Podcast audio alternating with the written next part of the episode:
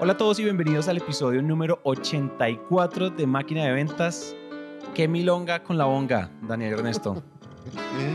What up, what up? ¿Cómo vamos? Bien, bien, bien, bien, bien, la tengo. Hoy no usé un pescado como saludo. Bien, O sea, creo que ya estamos... Yo necesitaba, o sea, no necesitaba... Innovando. Innovando ando Nos con tardamos los pescados. 84 episodios en innovar. Sí. Además, bueno, aparte de innovar en eso, ensayamos hoy algo, tenemos para ustedes algo preparado poco popular. Pero antes de empezar, ustedes saben, necesitamos contarles que pues ya estamos, ustedes saben, nos están escuchando o viendo en las plataformas, o sea, nos están viendo en YouTube o nos están escuchando en Apple Podcast o en Spotify y ya nos pueden dejar reviews de 5 estrellas en todas estas plataformas o en YouTube se pueden suscribir y nos pueden, eh, le pueden hacer clic a la campanita para que les aparezca el push, la notificación push cuando sale un nuevo episodio y no se pierdan de ninguno. Entonces, de verdad, se los agradecemos. Si nos van a dejar una- un review por debajo de 5 estrellas, mejor escríbanos por interno, dennos el feedback, regáñennos en privado y nosotros mejoramos como ya lo hemos hecho tantas veces. Entonces, eso es. Hoy vamos a hablar de algo bien interesante, es en realidad interesante y poco popular, porque finalmente la motivación, o sea, punta de gurús, libros de autoayuda y demás, la motivación se ha, digamos que se ha vuelto, se ha vuelto commodity, ¿cierto? Y, la, y se ha vuelto gaseoso, es como la palabra creatividad, como la palabra innovación, ahora motivaciones, o sea, tanto así que hay, o sea, speakers motivacionales se dedican solo a motivar a la gente en estadios, ¿sí? Ese tipo de cosas ya es una industria. Y pues, si ustedes ya leyeron el título, pues queremos ir en contracorriente y queremos pues básicamente hablar de, de- de esas opiniones poco populares y, y técnicas poco populares sobre la motivación. Lo primero que queremos decir en este episodio es lo siguiente. La motivación nos vale, nos vale chanfle, nos vale hongo, nos vale lo que sea. No nos inter- no- creemos, o sea, no somos grandes fans de la motivación, ni Dan ni yo, no somos grandes fans por una razón, es que la motivación es como una montaña rusa. La motivación es, hay un montón de estudios, o sea, por ejemplo, el Journal de Sales y Management hace unos años publicó un estudio donde mostraba que primero, la motivación extrínseca es probablemente de las cosas más efímeras que hay. Es decir, la motivación extrínseca, un- uno va a un evento, uno, uno le paga a un speaker para que vaya y motive a tus vendedores y, ese, y esa motivación les dura 15 días. La motivación intrínseca que viene principalmente de los objetivos que uno se pone y de las metas que uno se pone como persona, como profesional y como persona, pues son motivaciones que son mucho más poderosas o cuando, eso lo hablamos en algún momento, tú dijiste, encuentra algo por lo que trabajar más allá de ti. Entonces ah, tú hablabas de Pablo, de tu matrimonio, de tu casa, de tu hogar, de construir, ¿sí? de construir tu empresa, de tu equipo, ¿cierto? Ese tipo de cosas son intrínsecas, esas duran más, pero también se agotan. Entonces una de las cosas que nosotros, digamos que la razón de por qué a nosotros la motivación no nos encanta es porque de qué sir no es sostenible la motivación. La motivación es insostenible, la motivación es es una montaña rusa que toca todo el tiempo estarla recargando. Es como un automóvil a gasolina. Tú andas a toda velocidad y, y después te quedas sin gasolina y toca ir a buscar a dónde recargarla. Entonces, la razón por la que, o nosotros con qué reemplazamos el efecto que tiene la motivación. ¿Cuál es el efecto de la motivación? Si yo estoy motivado, hago bien mi chamba, ¿no? Si hago bien mi chamba, ha- soy eficiente. Si soy eficiente, cumplo mis objetivos más rápido. Y si cumplo mis objetivos más rápido, tengo sensación de logro. Que está probado por 800 mil millones de documentos que la sensación de logro es de las cosas más ricas que quiere sentir el ser humano. Por eso tantas personas de la tercera edad, eh, digamos, mueren de aburrimiento porque llevan toda su vida acostumbrados a lograr cosas y de repente dejan de lograr cosas. Y eso los deprime y en consecuencia pues los va matando despacio. Entonces, ¿por qué nosotros qué es lo que, cuál es nuestra primera o nuestro contexto para estas unpopular opinions? Y es la siguiente. La motivación no sirve de nada, pero hay que reemplazarla con los rituales. ¿Qué es lo que pasa? Los rituales, si yo tengo un ritual como por ejemplo el de ir al gimnasio, si yo espero estar motivado para ir al gimnasio, pues muchos días voy a faltar, algún día me levanto, ¿no? Eh, y si yo hago ejercicio por la mañana, como yo en mi caso, porque tú haces en la tarde, pero yo me levanto, y entonces yo digo, ay no, tengo, que, tengo una llamada, es que alguien me escribió, es que Manu me dijo que tenía que hacer tal cosa, es que me llegó un correo, uh, me dan las 10 de la mañana y no fui al gimnasio, porque es que no encontré la motivación para dejarlo, para darle un espacio en mi agenda, etcétera.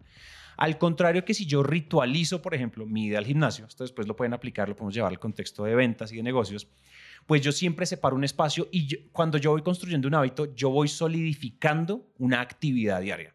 ¿Qué quiere decir? Las buenas y las malas. Es decir, el hábito de, no sé, fumarse un cigarrillo después del almuerzo probablemente es un hábito. Yo lo voy reforzando. Entonces, lo que dice la ciencia respecto a esto, de cómo funciona el cerebro, es que los hábitos sí tienen un efecto compuesto acumulativo. ¿Qué quiere decir esto? Que la motivación no se acumula. La motivación como un automóvil sube, baja, sube, baja. En cambio, los rituales que se convierten en hábitos eventualmente, en realidad sí tienen un efecto compuesto. Si yo llevo yendo al es más fácil ser consistente yendo al gimnasio después de un año de ir al gimnasio que después de un mes de ir al gimnasio. Total. Entonces, fíjate cómo lo que tenemos que hacer es, la motivación va a existir, vamos a estar expuestos a, a fuentes de motivación, pero lo que tenemos que hacer es ese shot de motivación que nos centra por el, el speaker que leímos, el libro que vimos, el documental de Michael Jackson. El exceso de alcohol es perjudicial para la salud.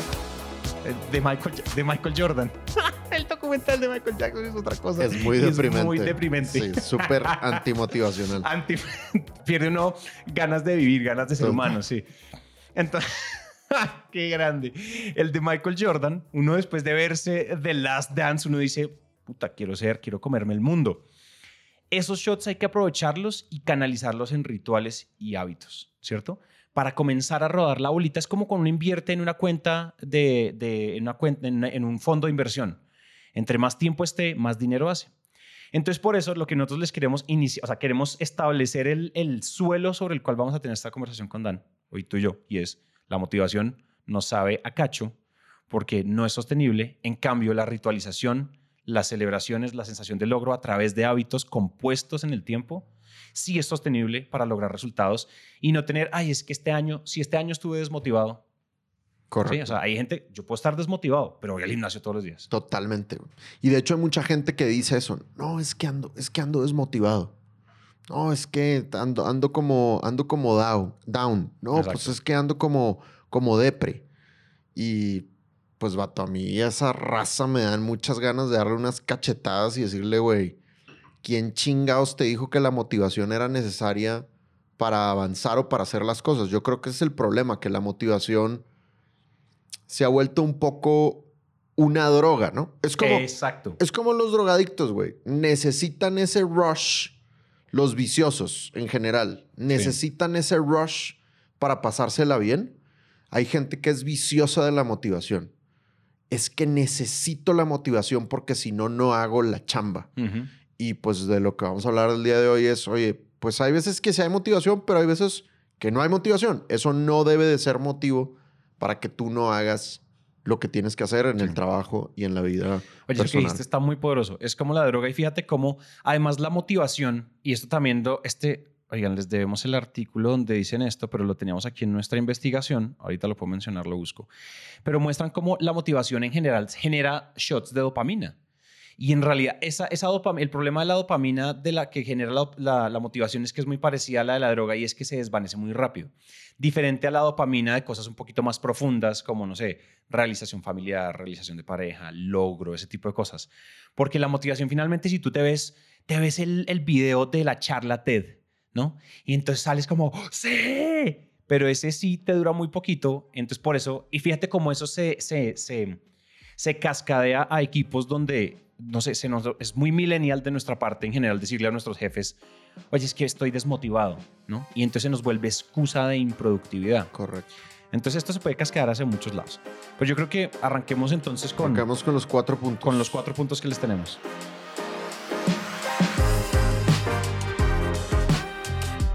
Así es. Entonces, bueno, ahí les va el punto número uno acerca de estos secretos oscuros de la motivación. y es que la motivación inicial dura muy poco. Necesitas tener sistemas para no depender de la motivación. Entonces los voy a explicar con algo que me sucedió a mí cuando yo empecé a ir al gimnasio. En 2018 yo empecé a ir al gimnasio porque tenía, tengo un gran amigo que se llama Luis Buten, que en ese momento era el administrador de Sandler Dan Macías. Y Luis Buten está fit, está deli, güey. Cuadritos, impresionante. Y Buten vivía en México y nos lo trajimos a Colombia para que trabajara con nosotros. Y obviamente una de las primeras cosas que él hizo, porque él es un ser humano decente, es buscó un gimnasio, para mantener sus rutinas de mantenerse fit. Ajá. Y en ese momento precisamente yo estaba en uno de esos, eh, de esas cumbres de sobrepeso que he tenido en, en mi vida. Y dije, oye, yo quiero ser como este güey. Y vivía muy cerca de mí. Entonces le dije, oye, déjame, te acompaño al gimnasio. O sea, quiero ser tu gym partner. O más bien, quiero que tú seas mi gym partner. Y el vato de que, de una, güey. O sea, yo Ya te mismo. motivo para ir al gimnasio. Qué bien. Y efectivamente, noviembre de 2018 empecé a ir al gimnasio. Noviembre, diciembre, enero, con madre, porque Buten me acompañaba. Y todo el mundo dice que pues, cuando vas a generar un nuevo hábito es muy bueno tener, tener un partner, esto que tú dices de los, de los rituales. ¿no? Sí. Pero ¿qué pasó después? Y todos los que han intentado hacer ejercicio en algún momento lo han, lo han vivido. Pues es que cada vez que iba me costaba. Iba porque tenía que quedarle bien a Buten, pero yo seguía sin disfrutarlo. Entonces seguía siendo un reto. Y pasaron los 21 días del famoso estudio que ya está desacreditado, ¿verdad? Y los, en el pinche día 22 yo era de que esta madre, ¿cuándo se va a acabar? Porque, porque la odio. y entonces, y, y el, y el gimnasio tenía una aplicación donde te ponía los ejercicios y los ejercicios, sí. no sé, tres de los ejercicios me gustaban y cuatro o cinco de los ejercicios yo sufría mucho haciéndolos. Entonces yo estaba yendo al gimnasio a punta, a punta de, de golpes. güey. Sí, de coerción. ¿Qué crees que pasó en algún momento? No, pues dropout. O sea, dejaste de ir. Dejé de ir, güey. Evidentemente dejé de ir, ¿no? Y entonces tuvo que llegar otra de mis cumbres de sobrepeso, esa que no cabes en la ropa y que necesitas pagar dinero para comprar más pantalones, que dije, güey, no puede ser, necesito resolver esto. Y ahí es donde va el tip que les quiero decir, que es, tienes que encontrar un sistema que te garantice resultados. En vez de buscar todo el tiempo estar motivado, encuentra un sistema que te garantice resultados. Entonces usé YouTube, que ustedes ya les he contado que es uno de mis aliados favoritos hoy en día, y me topé con Jeff Nippard, que se lo recomendamos en el episodio de Los Gurús. Y Jeff Nippard tiene una serie que se llama Fundamentos del Weightlifting, Fundamentos del, del Levantamiento de Pesas. O sea, lenguaje para los mortales, fundamentos de cómo ir al gym. Claro. Porque mucha gente va al gym sin saber ¿Qué ir hacer? al gym. Y entonces ahí Jeff explica en cinco clases gratuitas de media hora el sistema de cómo ir al gym que te garantiza resultados. Y entonces pues explica lo del déficit calórico, que tienes que comer menos calorías de las calorías que, que quemas. Eh, explica los músculos, que los bíceps y los cuádriceps y los tríceps y la fregada, y cuántas, cuánto ejercicio tienes que hacer. Explica cuántas veces tienes que ir al gimnasio, etcétera, etcétera, etcétera. Y empieza a desmitificar ciertas cosas. Por ejemplo, te dice, haz los ejercicios que a ti te gusten. Cuando toda la vida nos han dicho que Claro. hay ejercicios que no te van a gustar y que de todas maneras hay, hay que hacerlos. Entonces, cuando yo entendí el sistema, para mí fue como, ok, güey, si yo hago esto, esto es mate. O sea, uno más uno es dos. No hay de otra. Y entonces regresé al gimnasio con mucho menos cansancio. ¿Y qué pasó? Inmediatamente empecé a notar resultados. O sea, y es algo bien interesante el fitness. Uno se pone tantito disciplinado y a la semana ves resultados. Lo notas en, en la báscula y lo empiezas a notar en tu, en tu condición. Y luego esos resultados son el vicio positivo. Exacto. Porque muy rápidamente dices, ay, güey, me veo mejor. O ay, güey, tengo más energía. O ay, güey, estoy disfrutando más la vida. O ay, güey, tengo menos ganas de consumir alcohol o de consumir comida chatarra. Muy rápidamente lo ves eso. Y eso empieza a volverse el vicio positivo. Entonces, el punto es, la motivación inicial dura muy poquito si no logras crear esos rituales y si no tienes un sistema que te garantice resultados, en algún momento te vas a echar para atrás. Entonces, yo lo que les recomiendo a todos es, en eso en lo que están buscando estar motivados, busquen un sistema. ¿Estás desmotivado en prospectar en LinkedIn? Busca, el Busca sistema, sistema. de cómo prospectar en LinkedIn. ¿Estás desmotivado en la relación con tu pareja? Busca un sistema. Para todo hay sistemas, para todo hay un paso a paso que garantiza resultados.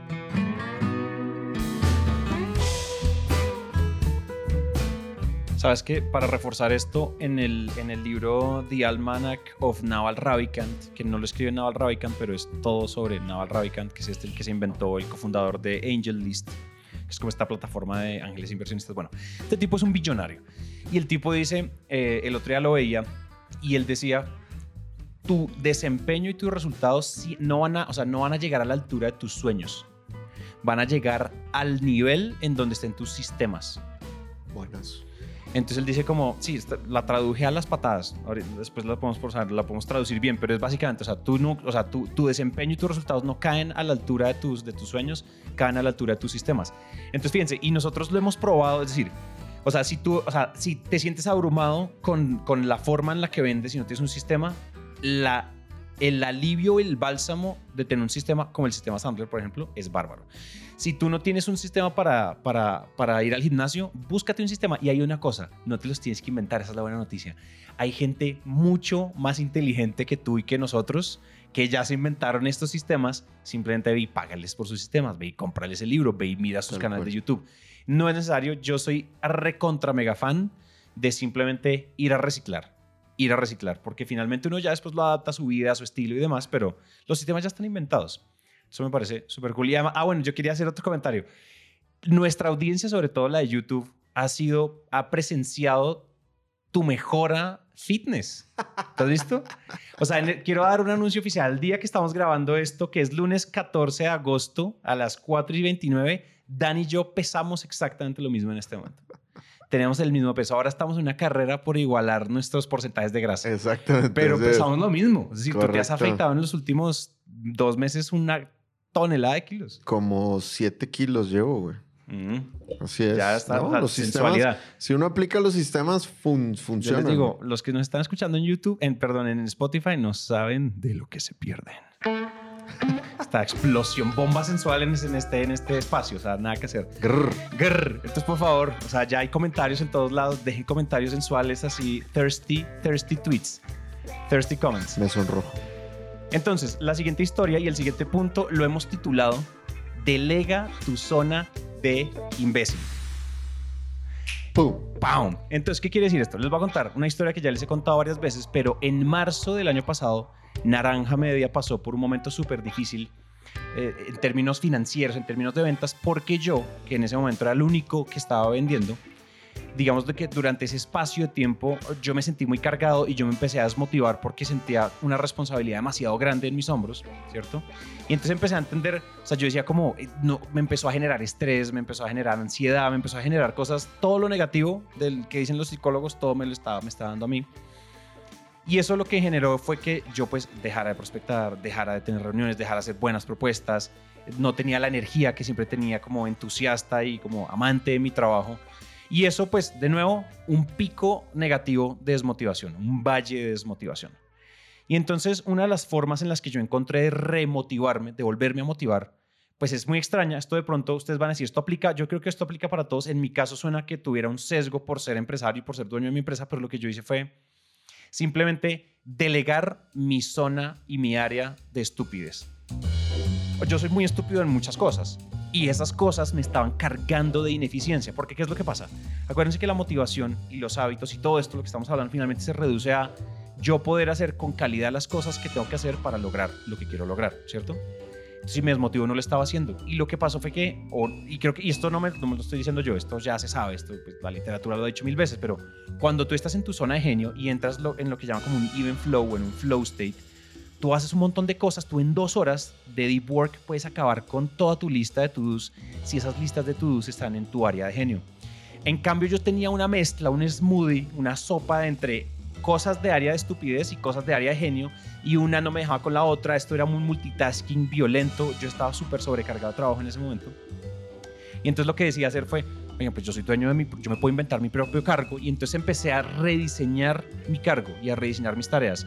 Obviamente no con miras a descansar más, ni con miras a echar locha, sino o, o a- o echar pereza, sino con miras o con el objetivo de enfocarme en lo que más retorno tiene y en donde yo en, en realidad soy bueno. ¿Por qué? Porque ya sabemos, o sea, la sensación de logro motiva, la sensación de logro da una motivación que es constante. Es un, o sea, soltamos un montón de químicos cuando logramos las cosas. Y si yo estoy en mi área de estupidez, pues no logro nada. Entonces lo que yo hice fue rediseñar mi cargo y rediseñarlo, rediseñar y quedarme solo con lo que a mí me gustaba hacer, me apasionaba hacer y aparte era bueno haciendo. Y mi zona de imbecilidad la delegué toda. La delegué toda, ya fuera en tecnología, en personas, en mi equipo, contratando, la delegué. Entonces ahora yo tengo, o sea, muchísimas menos tareas, pero vendo el triple de lo que vendía en esa época. Me encanta. Porque me enfoqué solo en eso. Entonces creo que la invitación un poco aquí es, miren, si queremos ser coherentes con todo lo que hemos dicho en este episodio, y queremos construir esos rituales, nuestro ecosistema profesional, al menos estamos hablando en este tema de lo profesional, debería estar diseñado para que responda a los buenos hábitos, para que responda a los buenos rituales profesionales, ya sea de prospección, ya sea de cierre, ya sea creación de propuestas, y en realidad no estar atrapados en las cosas en las que no somos buenos, porque si estamos en lo que no somos buenos, no vamos a tener sensación de logro y eso se vuelve una espiral negativa, donde además esto se vuelve burnout, o sea, esto se desencadena en un montón de otras cosas. Entonces, deleguen su zona de imbécil y enfóquense, hagan un double down, apuesten grande en su zona de genio y rediseñenlo. Yo creo que muchas veces nos sentimos atrapados, no sé si te ha pasado a ti, pero a veces uno se siente como atrapado en, es que si yo lo dejo hacer, es que yo soy el único que lo sabe hacer, ¿no? Nuestros arquetipos de personalidad probablemente van por allá, pero es como en serio aprendemos a delegar con confianza, capacitamos, entrenamos y todo lo que va después, para que en serio en nuestro plato solo quede los ingredientes en los que nosotros somos muy buenos. Hay un librazo que les recomiendo a todos que se llama The EOS Life. Ustedes saben que aquí nos leemos todo lo que produzca Gino Wickman. El buen Gino. Y Gino Wickman tiene un libro en donde explica la vida del empresario que vive el EOS. Entonces, el, el EOS es el Entrepreneurial Organizational System. Es el sistema que Teresa y yo utilizamos para, para manejar la empresa y para manejar máquina, para planear más bien la eh, Sandler y, máquina. Y él habla, en ese libro no habla de empresa, sino de la vida del empresario. Y una de las cosas que dice es lo que tú estás diciendo. No lo hice tan cool como tú. yo, yo lo dije mejor que Gino, que el buen Gino. Totalmente. Pero él lo que dice es, tú deberías de delegar una cosa cada Q.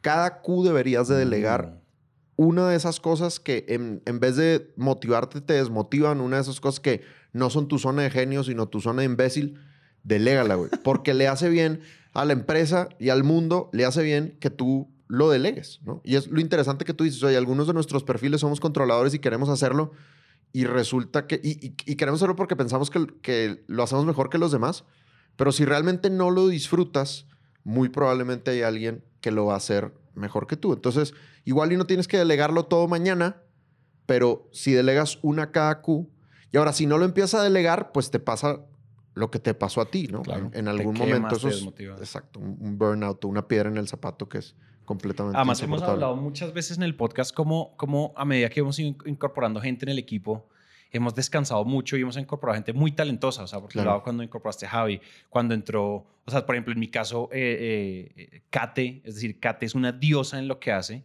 Y yo cuando hacía lo que hacía Kate, era, era horroroso, o sea, era terrorífico. Es decir, yo era, o sea, yo era un insulto para LinkedIn, era un insulto para todas las plataformas que usaba. Como yo no sabía ni usarlas, yo no sabía nada de eso. Mm y me, me, drenaba mucha energía. Claro. O por ejemplo, las veces, bueno, esto pasó cuando uno era muy todero, pero yo no me sabía, yo no sabía todo lo, que implicaba administrativamente inscribirse como proveedor de una compañía. Yo lo he contado mil veces. Y cuando Tati nos ayudó con eso, ya no me gasto cinco días al mes en eso. Entonces lo pueden ir haciendo paulatinamente, no tiene que ser de un zapetazo, ¿verdad? Tercera, tercer secreto oscuro de la motivación, jóvenes. Eh, la motivación no es gratis.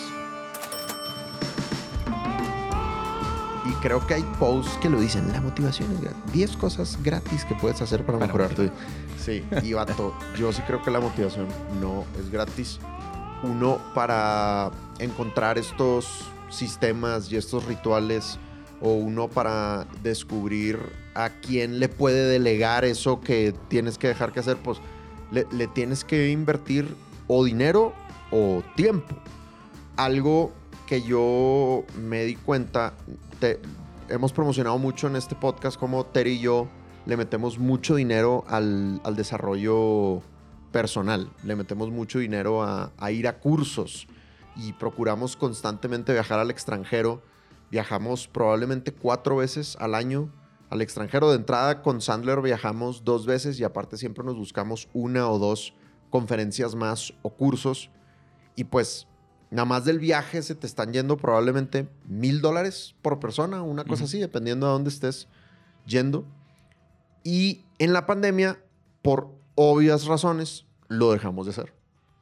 Y lo dejamos de hacer hasta prácticamente este año volvimos a ir a un curso de desarrollo personal. Fuimos a un curso espectacular y maravilloso de, de Bo Wilson de cómo utilizar el storytelling para vender más.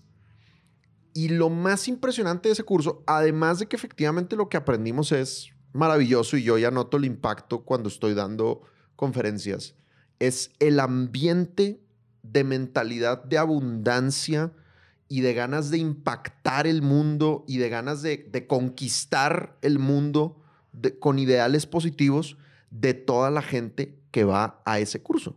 Porque Claro. claro, alguien que le está metiendo miles de dólares a desarrollar su persona o a desarrollar su empresa, pues típicamente es alguien que le está echando ganas a la vida y que, y que en el fondo va a afectar positivamente tu vida si tienes una interacción directa con, con ese personaje. Entonces, ¿qué pasa cuando tú logras ir a esos cursos, a esos viajes? Pues evidentemente hay un boost, un, un crecimiento en tu mentalidad, una, se- te pones muy creativo en cómo eliminar los bloqueos o los obstáculos que estás viendo en ese momento en tu vida. Te acuerdas que la motivación es un elemento efímero y que lo importante es generar los rituales y los hábitos Y los y el, sistemas. y- y el ambiente de la gente que te rodea. Entonces es como, es un- una lluvia de cosas positivas mucho más superiores e integrales que la, que la motivación. Pues hay que meterle tiempo, hay que meterle lana, pero vale mucho la pena. Entonces, si tú eres una persona que constantemente está diciendo, oye, es que estoy desmotivado, es que estoy desmotivado, es que estoy desmotivado, ¿qué tanto le estás invirtiendo tiempo, dinero, recursos a rodearte de gente que es más grande que tú? Que en, todos los sentidos es, eh, tiene miras más altas, tiene ganas de impactar más. ¿Qué tanto te estás pegando a esa, a esa gente? Oye, eso, eso está muy interesante. Esto no lo teníamos tan planeado, pero hay un hack, un hack poco popular porque además esto pone, esto pone la responsabilidad un poco en, en- en terceros, es como un atajo. Pero lo que tú decías es muy cierto y es cuando uno, el- esta frase, yo ya no sé quién la dijo, pero esto lo han dicho, creo que esto fue Mark Twain o alguno de estos, dijo, tú eres el promedio de las cinco personas con las que más tiempo pasas. Jim Ron, ¿Sí? Jim Rohn, sin duda. él fue el original de la palabra Claro. de la frase. Entonces, fíjate cómo uno lo que puede hacer es, o sea, si uno está, si su, si su promedio lo tira uno para abajo en términos de motivación, pues entonces deberías disparar tu promedio. Y claro, sí tienes que trabajar en ti, tienes, es algo intrínseco, es algo de tu interior, pero pues también puedes hacer trampa y rodearte de personas que simplemente te disparen tu promedio. Claro, durante un tiempo tú vas a ser el outlier bajo de la, de la muestra estadística y tú en realidad los promedias a ellos hacia abajo, pero en realidad eventualmente todos empezamos a escalonar y todos escala y todos empezamos a tener un promedio y la desviación de la, de la muestra pues es mínima y todos estamos oscilando en un nivel de motivación alto. Ahora mira cómo lo que tú decías es, yo ya estoy viendo resultados, yo ya estoy haciendo esto. ¿Por qué? Claro. Porque tú caíste de la nube hipermotivacional, el hype impresionante del que uno sale. Yo creo que tú ni pudiste dormir en el avión de vuelta de la emoción, o de pronto sí. Pero vuelves, seguro sí. Dormí muy pero bien, aterrizas en Colombia, vuelves a tu cotidianidad y sientes que es como lo mismo de siempre, pero tú pasas a sistematizar esa motivación, Tal a cual. volverla a rituales, a volverla a un hábito. Entonces yo ya no cuento historias, yo ya no cuento historias igual cuando doy una conferencia, entonces ya ahora lo aplico. Entonces cada vez que tengo que preparar una clase, una sesión, un coaching, la preparo diferente. Se sistematizó y es un hábito que además va a tener interés compuesto en el tiempo. Entonces no sé si te das cuenta, se dan cuenta a la audiencia como esto igual es un es un huevito, es un huevito cerrado, es decir, todo tiene que ver con todo y por eso los que por eso queríamos o sea, es, es muy poco popular porque en realidad hay, una industria entera que vive de lo contrario a lo que nosotros decimos. lo que estamos diciendo en este episodio, pero fíjate cómo ese tipo de cosas son tan poderosas cuando uno después como que... Es que fíjate que, ¿sabes qué decía? O sea, el budismo dice que uno, o sea, uno está en emoción, o sea, uno está muy feliz o uno está muy triste o uno está en la mitad. Y en realidad uno creería, ¿cierto? O sea, la posi- el positivismo tóxico te vende que todo está bien, todo está bien, todo está bien, detrás de todo hay un tesoro, todo va a estar bien, todo va a estar bien, ¿cierto? Esto, esto, es, esto en realidad es una bendición, pero ¿cómo es que, o sea, se me murió mi hijo y un montón de tragedias y todo va a estar bien, eso es un regalo del universo? De pronto no. Entonces lo que dice un poco el budismo es, tenemos que estar es en el centro. Y creo que estar en el centro es estar parados en los sistemas y no en el hype de la motivación, sino parado, o sea, tú, o sea, tú cuentas con tus sistemas, no cuentas con el hype. Claro, el hype va a pasar. En este momento, o sea, en este episodio no le estamos diciendo no vivan el hype. Es imposible no ir a una conferencia de un tipo como este. sino- Aprovechalo. Exacto, aprovechalo, sistematízalo. Oigan, hay una cosa que también les quiero yo decir. Una segunda cosa que les quiero decir es que hace poquito yo estaba como también otra vez muy desordenado. Y de nuevo, la improductividad desmotiva porque no genera sensación de logro y sin sensación de logro, pues eh, no sentimos, si no sentimos que avanzamos, pues no sentimos, sentimos que no servimos. Y la sensación de sentirse útil es muy poderosa para andarse motivado. Y me encontré con un video, lo hemos mencionado bastante veces, bastantes veces, que es Ali Abdal, que aparte ya lanzó su libro de productividad y ser feliz, súper cool. Y el tipo no lo he leído. Pero me topé con un video que hablaba de el sistema de tu semana ideal, como The Ideal Week Method. Ujú. Y él lo que decía era cree un calendario encima de su calendario normal, regular, y empiece a coger bloques de su calendario para poder realizar las tareas que lo acercan a sus metas de mediano y de largo plazo, ¿cierto? Entonces, puede que yo tenga reuniones, puede que yo tenga revisión, revisión con el contador, puede que yo tenga un montón de cosas, pero yo igual bloqueo encima lo que yo en teoría debería estar haciendo. Y lo que uno se empieza a dar cuenta cuando yo bloqueo tiempo de gimnasio, tiempo con mi pareja, tiempo de escribir mi libro, tiempo de escribir contenido, tiempo de prospectar, tiempo de creación de propuestas, me empiezo a dar cuenta cómo yo no soy dueño de mi tiempo, porque tú vas a ver que en esos bloques, en una primera fase, encima de, esa, de, de tus bloques ideales, hay un montón de cosas que te pusieron. Ah, que es que fulanito me citó, que el otro me citó. Y entonces tú no estás teniendo, el, tú no estás teniendo control sobre tu calendario no estás teniendo control sobre tu tiempo y mira cómo eso cascadea en no empiezo a hacer las actividades de mi área de genio, eso no me acerca a mis metas, si no me acerca a mis metas no siento sensación de logro y eventualmente pues me desmotivo porque siento que estoy estancado. Entonces, esta metodología es súper poderosa y es súper boa de aplicar. Crea un nuevo calendario en Google o en donde sea y se lo pone encima, o sea, lo, lo prende encima del calendario que ya tienes prendido, en Apple, en el de, el, de, el de Apple, el de Mac, en donde sea. Y tú te das cuenta cómo tú no estás teniendo control Ujú. y aprendes tú a que te, a tu asistente o tú empiecen a agendar en los espacios que están dedicados a eso, ¿cierto?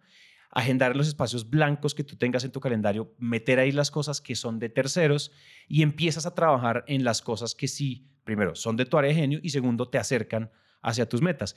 Entonces es súper sencillo, pero cuando yo lo empecé a aplicar, claramente yo todavía no estoy en la fase donde, donde mis espacios están en blanco y nadie me toca esos espacios. Ujú. Hay co- suceden cosas, apagamos incendios, estamos creciendo una empresa, todo lo que sí suele suceder.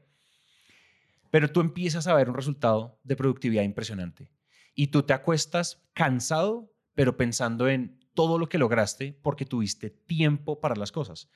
Mira cuántas veces yo he visto un par de reels tuyos en, en Instagram que son súper poderosos, que es como el descanso, una, con la premisa de el descanso es rentable. Si tú descansas, haces plata. Súper en contra de la hustle mentality y de la y es que tenemos que estar trabajando y outwork everyone y tenemos que trabajar más que todos y así nadie nos va a ganar. Y en realidad probablemente no. Una de las cosas que, que pues, una de las premisas que tú dices es, si yo pienso, si yo tengo tiempo para descansar, tengo tiempo para pensar. Y si pienso, pienso en lo importante que sigue, ¿no? Cuando yo no estoy teniendo tiempo para pensar, lo que termina sucediendo es que las cosas importantes se me van a pasar porque estoy solo en lo urgente. Entonces, esa es, es un método sencillo, pero en realidad hiper, hiper poderoso. Y, a- y así uno puede empezar a medirse el aceite de qué tan cerca estoy de mi semana ideal. Claro, Me estoy, por trabajar demasiado, me estoy saltando mi date night con mi pareja claro. porque estoy haciendo esto, no estoy haciendo ejercicio por las mañanas y me estoy, o sea, lo tengo agendado, pero no estoy haciéndolo, no lo estoy ritualizando y no lo vuelvo un hábito. Entonces, eso simplemente soporta todo lo que ya dijimos, un poco de método de time management para Ujú. soportar lo que dijimos, para que eventualmente puedan vivir como lo- en los réditos del interés compuesto de, de los hábitos y los rituales, más allá de una motivación efímera. Bien, buenísimo. Me encanta, me encanta ese, ese contraste de tenerlo ahí Tú vas a y ver. estarlo prendiendo y decir como, a la madre, o sea, estoy meando fuera del hoyo bien Exacto. intensamente. Y este man decía, yo, te- yo necesitaba dedicarle tres horas al día para escribir mi libro si lo quería escribir en un año. Ese fue el cálculo de él. Y él empezó a ver y a veces no tenía, o sea, no le dedicaba ni una hora al día, a veces ni una hora a la semana. Él prendía el calendario y decía, claro, me la reunión esta, la no sé qué, que la reunión esta, eh, que me tocó revisar, que no hice esto, me, me quedé viendo videos de Fortnite, whatever, la razón Claro. que tú quieras. Claro. Entonces, fíjate como uno es como tu propio, o sea, aprenderlo a pagarlo es tu propio accountability partner, tu propio partner de rendición de cuentas. es, Tal cual. "Uh, entonces, ¿cuándo vas a acabar el libro? Sí, Buenísimo. eso está cool. Bueno, muy bien, raza. Ahí lo tienen. Secretos oscuros de la motivación. Entonces, em, recordemos que la motivación está sobrevalorada y Santi y yo les compartimos cuatro puntos el día de hoy. Lo primero es que la motivación inicia- inicial es, es muy efímera y realmente lo que tenemos que hacer es buscar sistemas que nos garanticen resultados y probablemente eso va a hacer que avancemos independientemente de si estamos o no estamos en el hype de la motivación. El segundo punto es delega tu zona de imbécil para que puedas estar haciendo cosas que estén en tu zona de genio. El tercero es que la motivación no es gratis. Uno tiene que invertir tiempo, dinero y recursos para efectivamente estarse rodeando de personas que sean superior a uno en muchas cosas y que, que nos jalen hacia arriba. Y por último es crea tu semana ideal para que puedas estar contrastando lo que realmente estás haciendo con lo que supuestamente quieres hacer, ¿no? Y pues en resumen, banda, hay que aprovechar la motivación cuando exista, pero no hay que depender de la motivación, porque Gran frase. en muchos casos la motivación no va a estar ahí porque somos seres humanos comunes y corrientes. Así es. Tan tan poderoso. Nice. Cuéntenos, cuéntenos en los comentarios porque al fin en Spotify tenemos comentarios. Cuéntenos qué les parece y qué otras formas poco populares que ustedes crean que les han funcionado, pues les sirven a ustedes para, para realmente mantenerse motivados y después sistematizar la, la energía, en la, mantener la energía arriba y poder lograr sus cosas. Cuéntenos, díganos si les gustó el episodio o no les gustó el episodio. También síganos en, en, en denle clic a suscribirse, ya sea en Apple o en Spotify y en la campanita de, de YouTube también se pueden suscribir para que además le den la campanita y les aparezca notificación cuando salga un nuevo episodio. Si es que les gusta vernos, ya que además los dos pesamos lo mismo, yo creo que ya debería haber suficiente motivación para que vengan a YouTube y a observar esta bomba sensual de máquina de ventas. Y mm, ya, Muy bien. Tres, dos, uno, lo tenemos.